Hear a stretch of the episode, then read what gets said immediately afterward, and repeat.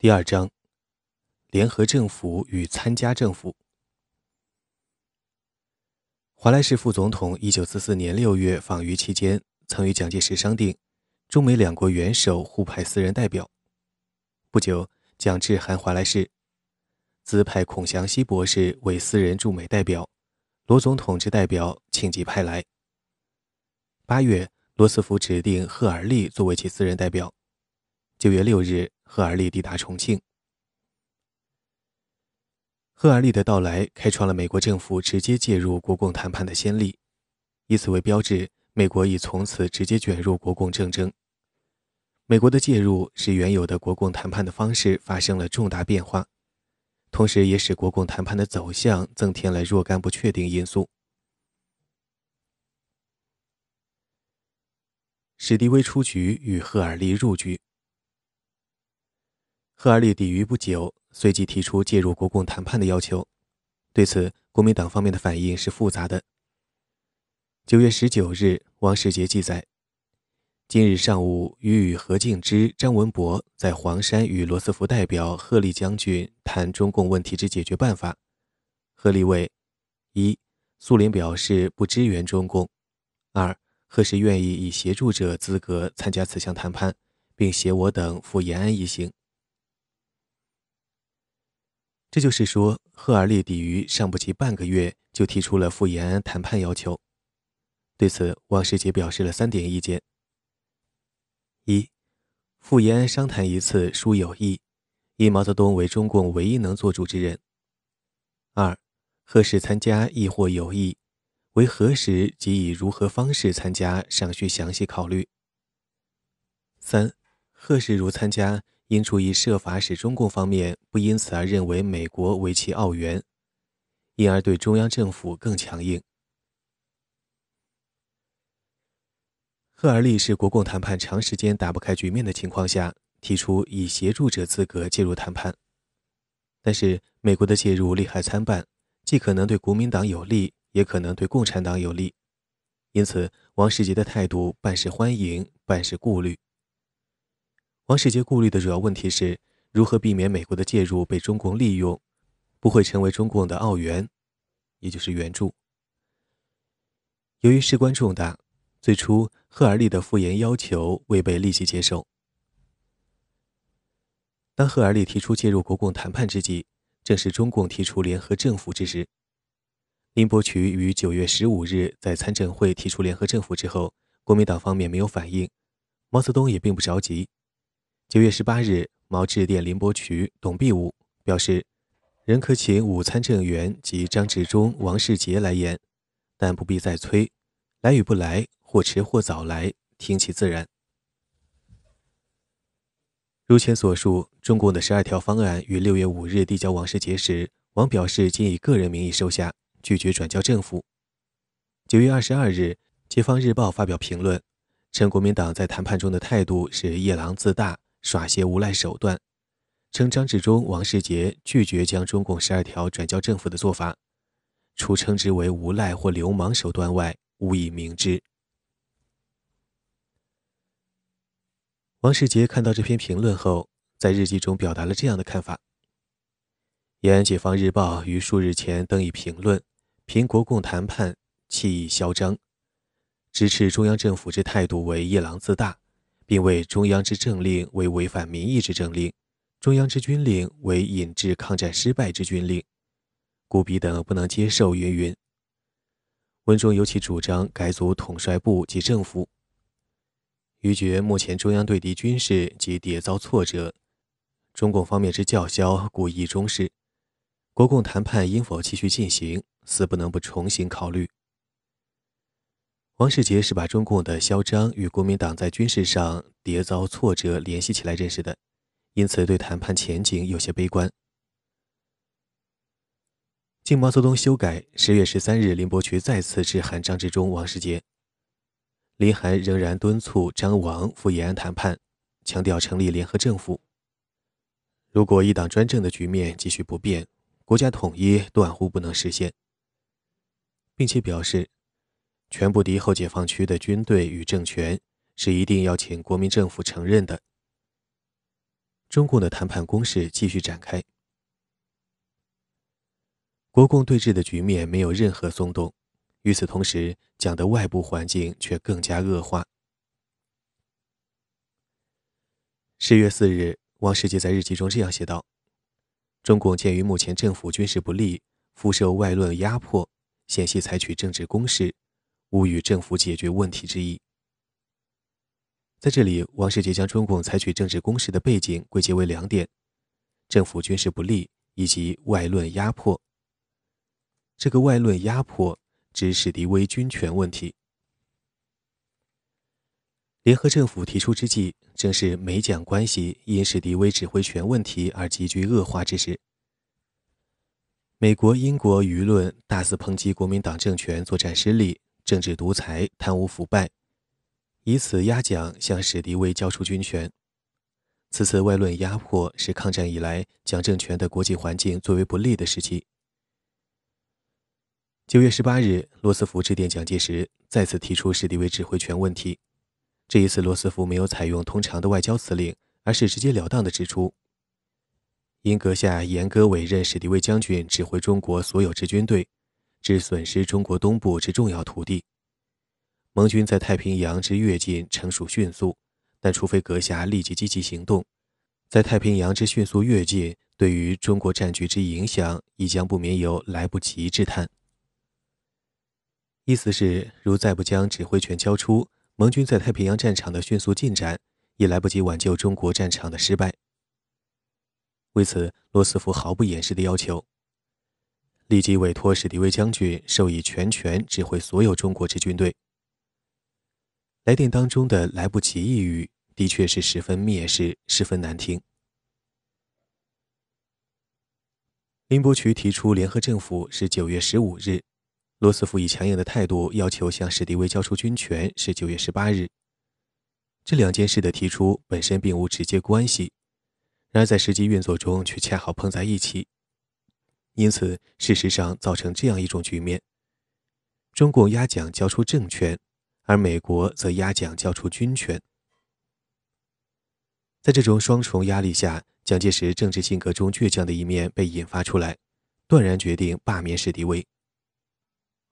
因为此时此刻，如果接受美国的军权要求，便很难抵挡中共的政权要求。反过来，只有顶住美国，才能顶住中共。在这样的背景下，史迪威问题急转直下，一发而不可收。九月二十六日，蒋致电驻美私人代表孔祥熙，通报撤换史迪威的决定，表示：吾人如再恢复独立抗战之态势。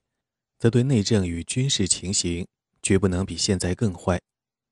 只要内容简单，无外力牵制，则国内一切措施方能自如，绝不如今日接受人束缚之苦痛也。这是蒋对利害关系的权衡。撤换史迪威可能与美方弄僵，可能导致美国削弱援华。为此，蒋已准备恢复独立抗战。所谓独立抗战，就是没有美元的抗战。而独立抗战的好处是，无外力牵制，则国内一切措施方能自如。此时，蒋对美方的情绪已激动到顶点。蒋曾问陈布雷：“美国是否有意迫本人下台？”又说：“我何爱乎四强？”中国的四强地位主要出自罗斯福的支持。蒋的意思是，不会因此向美国妥协。不会为取得四强地位而不惜一切代价。九月三十日，将在国民党中常会上说，史迪威问题已向罗斯福总统要求改派他人来华指挥，如罗斯福不赞成，即决裂亦所不惜。蒋还说，本人不愿任总裁，但在战时绝不轻言退让，胜利后即行辞退，如果不辞退，只有自杀。可见蒋的情绪相当激动。正当史迪威事件尖锐化之际，九月二十八日，丘吉尔在英国下院发表演说，其中说道：“予所必须引为深切遗憾者，即美国虽以过分之援助给予中国，该大国仍遭受严重之军事挫败。”这是针对国民党军在对日作战中的溃败而言。对此，汪世杰这样判断：丘吉尔前日在下议院发表演说，指责中国虽受美方过分之援助，而军事终受重大挫折，实属令人失望。云云。言外之意，显欲借此积善中国。查词中处处以英美苏三国负欧洲局势责任、英美负远东责任为言，鲜有排斥中国于四强之外之意。丘吉尔与蒋介石的关系一向不睦，看到美蒋矛盾加剧，乘机积善将。如果说蒋介石对罗斯福尚不敢公开翻脸，但对丘吉尔便没有多少顾忌了。将决定拿丘吉尔这个演说开刀，将其不怕决裂的姿态公开摆出来。十月一日，将在官邸对部署说：“外人非难我们，吾人既不顺从他们，亦无甚大了不得。无论其不接济物质与金钱，我们仍抗战不屈。彼亦不能即以我为敌。误人以让之无可再让，我们欲求彼，彼欲无礼。今日误苟一动摇。”即要做英美之汪精卫，不亡国已被瓜分共管。此言之意就是拒绝做英美之汪精卫。最后将指示：丘吉尔日前在其下院发表缅甸战事，离事实太远，有伤误人，时甚应反驳，以军事发言人发出，也就是只是以军委会发言人的名义正式反驳丘吉尔的演说。十月三日，重庆军委会发言人发表谈话，称美国的对华援助基本供给陈纳德的第十四航空队，而中国东部军队所得自珍珠港事件一起于今，其实际数量不足供给英美军队一个师作战力量一星期之用。同日，《大公报》为此发表社论，称美国租借法的援助，中国确有一份，但中国所得到的并未过分。英国所得占百分之三十以上，而中国只得百分之一二，这如何说是过分？这样，重庆与丘吉尔的矛盾公开化。在做出以上公开表态后，十月五日将与五院院长谈话。蒋先生立言：我国单独抗战时较现在好，以后还是要准备单独抗战。所谓单独抗战，就是不怕得罪英美之意。王世杰对时局的发展甚为忧虑，他这样认为：近日我已与丘吉尔冲突，苏联仍不愿与我商谈任何问题，现在又因中美联军司令人选问题与罗斯福及美军部冲突，显然自造孤立状态。倘此种趋势不及改正，前途真不堪设想。至此，蒋的国际环境空前恶化，在盟国中几乎陷入孤立状态。但蒋自己则认为，单独抗战也比受外人牵制更为有利，故在史迪威问题上决心不改。一段时间以来，王世杰、张治中均为蒋介石政治决策的主要参与者，但在撤换史迪威问题上，蒋却特意回避了王张二人。十月三日晚，将与王章谈话，张治中问道。蒋先生何故于发电要求撤换史迪威参谋长之前，不与文武辽左协商？蒋说：“因为预知王章不会同意此项办法。”也就是说，回避王章就是不愿有人阻拦此事。眼下，在撤换史迪威的电报发出之后，下面的问题就是罗斯福接受与否。为此，王世杰特地对蒋说：“罗斯福复电来时，勿让大家参加意见。”王的意思是希望在罗斯福复电时能够参加意见，以便对此事有所控制。十月六日，赫尔利向蒋转交了罗斯福的复电，同意解除史迪威中国战区参谋长一职，但同时要求史迪威继续留任缅甸战场远征军的职务。罗斯福表示，于觉悟的设使将史迪威自缅甸战事方面予以撤换，其结果之严重。将远甚于阁下所意料者也。罗斯福这个意见就是让半步，对史迪威撤一职，留一职。面对罗斯福这一让半步的意见，王世杰立即展开斡旋。十月九日，王世杰向蒋立言，不宜再拒绝罗斯福之提议。但是蒋先生仍倾向于再拒绝。所谓再拒绝，就是要将史迪威全撤，半步也不让。当晚，王世杰又往晤宋子文，但宋的态度与蒋相同，彼亦主张再拒绝。为蒋先生如对此事让步，则将成为傀儡。王世杰九日的一番游说，使蒋宋担心夜长梦多，于是反常的采取行动。十月十日晨，当王世杰再次见到宋子文时，王记载：宋子文告我，为昨晚与我谈后，彼再向蒋先生请示，蒋先生一甚坚决，命其立即发电。昨晚夜半已去电拒绝罗斯福提议矣。余闻之忧闷不已。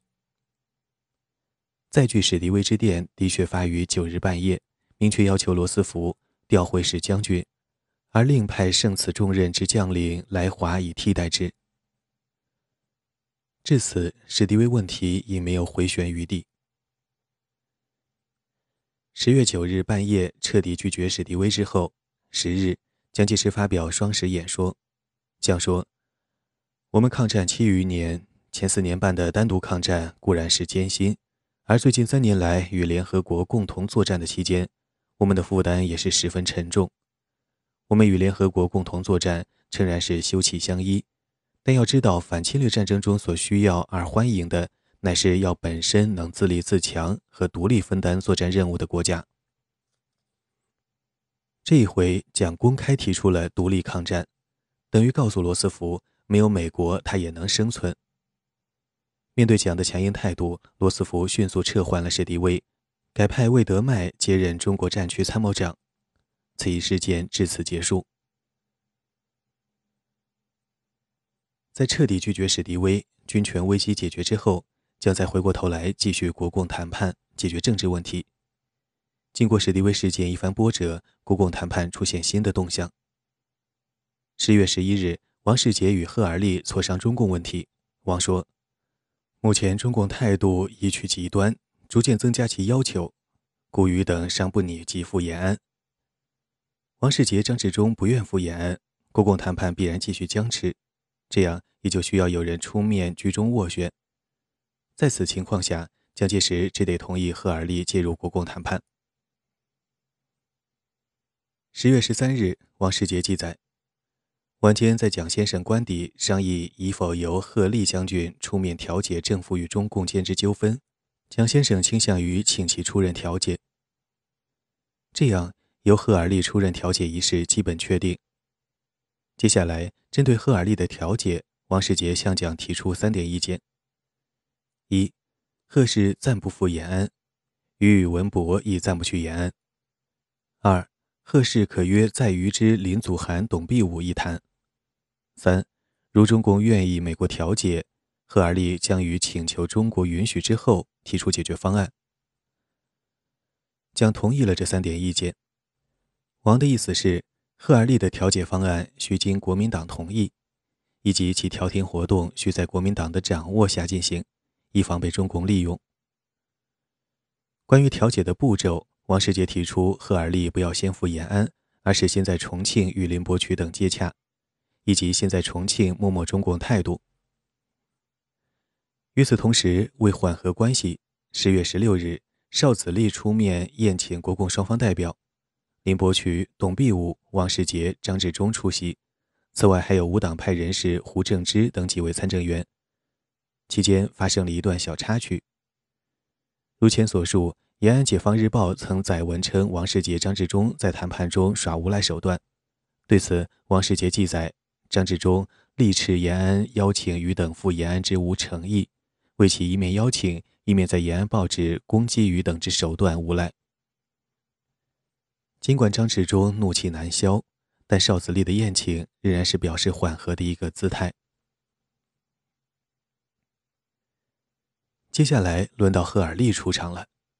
据蒋介石、王世杰关于先在重庆与中共代表会见的意见，十月十七日。贺尔利第一次约见董必武与林伯渠。当日，董林致电延安，报告贺尔利谈话要点。贺尔利说：“他约林董谈话是蒋介石允许的，蒋也允许他必要时去延安。中国军队组织训练都好，力量强大，是决定中国命运的一种因素。蒋介石为抗日的领袖，是全国公认的事实，等等。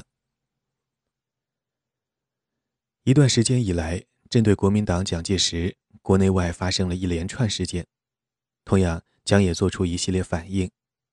那么，这些事件及其相互关系应当如何认识？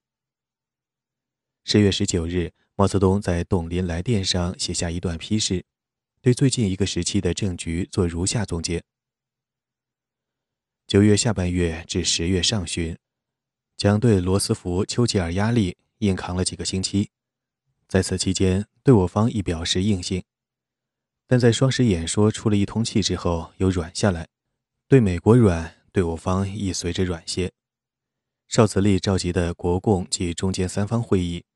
决定派五参政员来延安，要求延安停止骂蒋等及其表现。蒋最怕指名批评他，美国亦怕我们不要蒋，故在许蒋存在条件下，可以做出一些有利于我们的交易来。这是一个十分重要的批示，就国内外一系列事件之间的关系做出联系与分析。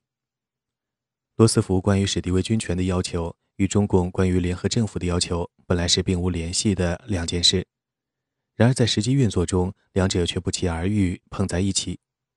两者的相遇，事实上形成了双重的合力：中共压蒋交出政权，而美国则压蒋交出军权。在这样一种态势下，蒋介石已将两者联系起来，通盘考虑，通盘应对，在对罗丘硬扛的同时，也对中共施以硬性。刺激军权与政权两个问题互为关系的反应。那么，蒋为什么拒绝史迪威的军权要求之后，又接受赫尔利介入国共谈判的政治要求？为什么王世杰、张治中拒绝赴延安谈判之后，又由邵子立出面缓和关系？一句话，为什么硬扛之后忽又软下来？因为蒋介石的政治危机并未就此了结。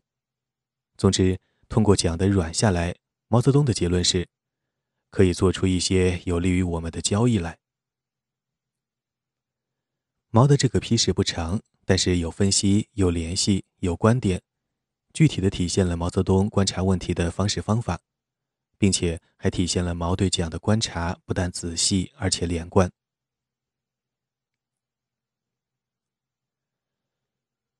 十月十八日。赫尔利第二次约见董必武、林伯渠。当日，董林致电毛报告谈话情况。赫尔利说，他拟约张治中、王世杰和我们谈，得出两党合作初步结果后，他拟向蒋介石谈。蒋同意后，他便到延安来和毛泽东谈，求得双方合作的基础。最后，蒋毛见面，发出宣言，两党便合作起来了。在这里，赫尔利首先安排了一个完满的议事程序。而不是一时内容，可以看出他对自己的介入期待颇高。按照赫尔利的安排，首先是约林董与王章见面。十月十九日，赫尔利又与王世杰磋商此事。王记载，赫利将军约与宇文博在彼之御宅与林董晤谈，余为此甚不便，亦无益。也就是说，王世杰拒绝与林董会晤。为打消王志成见，赫尔利说：“林董表示愿求得统一，并为中共愿拥护蒋委员长。”王世杰不屑地说：“此种表示为彼等一贯之词，再次拒绝与林董会晤。”眼见调整程序的第一步便迈不开，赫尔利打出一张牌，他说：“美军不久即将在中国海岸登陆，如届时中国仍然分裂。”中共在美军登陆地区之军队不受中央政府指挥，则美军将如何应付？赫尔利不动声色的几句话，将抗战末期中国政治极为微妙的那层纸捅破。美军登陆与苏军参战两个问题，其微妙之处便在于，届时中共有可能与美苏两军协同作战，而此一局面一旦形成，事实上将造成美苏承认中共的局面。因此，必须在美苏两军入华之前解决中共问题，将中共置于控制之下，从而阻断中共与外部的联系。赫尔利提出这个问题，正是其急于插手国共谈判的主要原因，也是蒋介石为什么屡屡宣称单独抗战、屡做硬扛状之后会有软下来的根本原因。因为中共如与盟军联手，蒋便不能单独控制局面了。赫尔利的几句话点到了要害，接下来的谈话云开雾散。王世杰表示，予与文博暂不与林董在赫氏御宅物见，但欲将拟以解决中共问题方案，经其考虑后以笔之名义提出。简言之，就是由王章拟出一个谈判方案。但该方案并不以王章的名义，而是以赫尔利的名义提交中共。这样，方案是国民党的，但出头的则是美国总统私人代表。赫尔利接受了这个意见，不过对王世杰将要草拟的这一方案，赫尔利明确表示，承认中共为政党及承认实行民主政治两点死不能不列入。由于国民党实行一党训政，不承认其他党派的法律地位。而赫尔利则有明确要求承认中共的政党地位。当晚，王世杰为此见将，蒋先生为不妨及时承认中共之合法地位，任其公开。蒋王软下来。十月二十一日，王世杰记载，午前与贺立晤谈，出示于宇文博所拟之解决方案，必甚赞成。也就是说。王章草拟的这个方案，赫尔利不仅接受下来，而且甚赞成。收到方案之后，下面就是转交中共。十一月二十三日，赫尔利第三次约见林伯渠、董必武。二十四日，林董报告延安，赫尔利说，蒋介石二十一日交给他一个方案，被他拒绝。据赫尔利说，蒋的方案意思是要消灭共产党。一切都清楚了。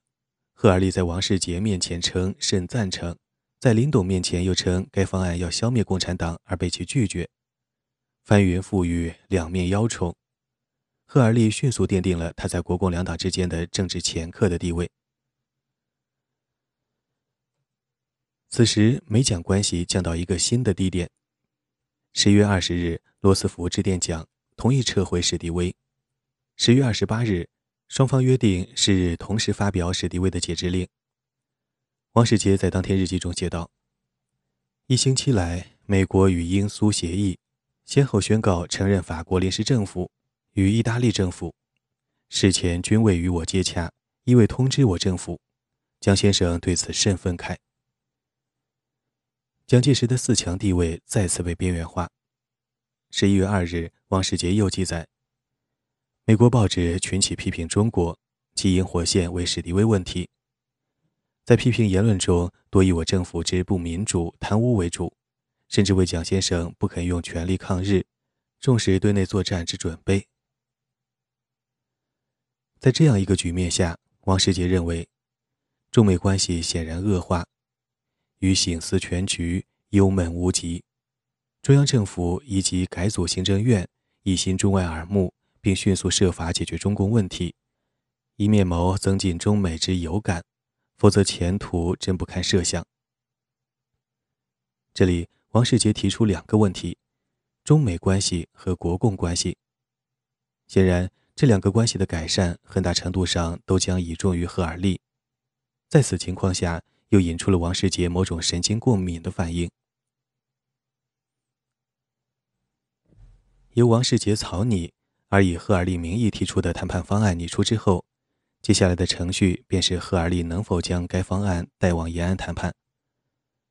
十一月三日，张治中、王世杰与赫尔利再度磋商中共问题。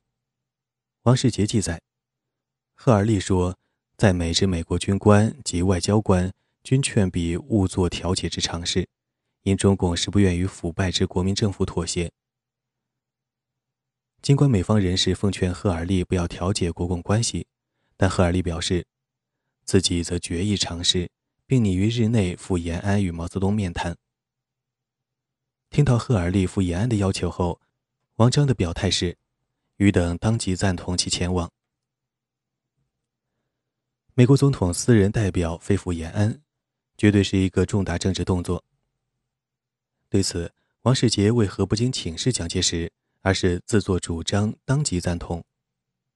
一日，王对蒋做了解释。汪记载，晚间与蒋先生谈贺立拟赴延安时，余伟彼此项计划，必以先征罗总统之同意，故于昨日赞成之。倘此举终归无效，美政府对我政府之遗愿，当可稍见。听到王世杰这番解释后，蒋先生亦以为然。王的意思是，赫尔利赴延安已得罗斯福同意，重庆政府刚刚在史迪威问题上拒绝了罗斯福，因此在赫尔利赴延问题上不能再拒绝罗斯福了。其实，赫尔利赴延安必以先征罗总统之同意，很大程度上是王世杰自己的猜测，结果却是自己吓唬自己。于是不待请示蒋，而当即赞同。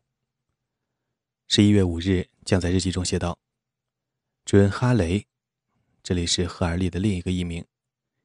准哈雷调停，如其果能照其所言方针进行成功，则与我有益；若其调停失败，则与我无损。而匪之拖延诡计，可以暴露矣。”蒋的判断是有益无损，这样赫尔利取得赴延安的批准。在得知赫尔利即将来延安的消息后，十一月六日，毛泽东主持会议，讨论赫尔利来延安一事。毛说：“蒋介石要赫尔利来调停，可得救命之意。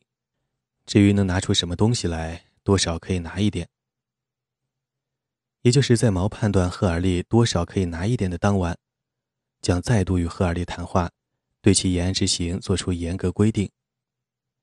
一日蒋氏记载。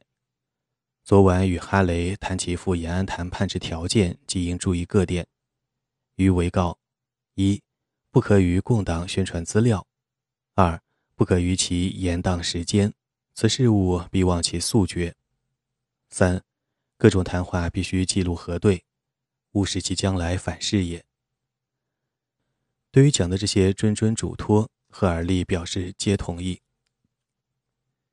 这一回。赫尔利本来曾自己拟有一个谈判方案，共五条。十一月七日上午，看到赫尔利的五条方案后，王世杰与张治中先往蒋先生商议，旋往贺氏御宅详商。当将原件略加修正，仍为五条，交笔带往延安磋商。赫尔利的方案既然经过王张修正，也就必然是一个国民党的方案。这样，王世杰实现了其早先的意图。方案是国民党的，但出头的则是赫尔利。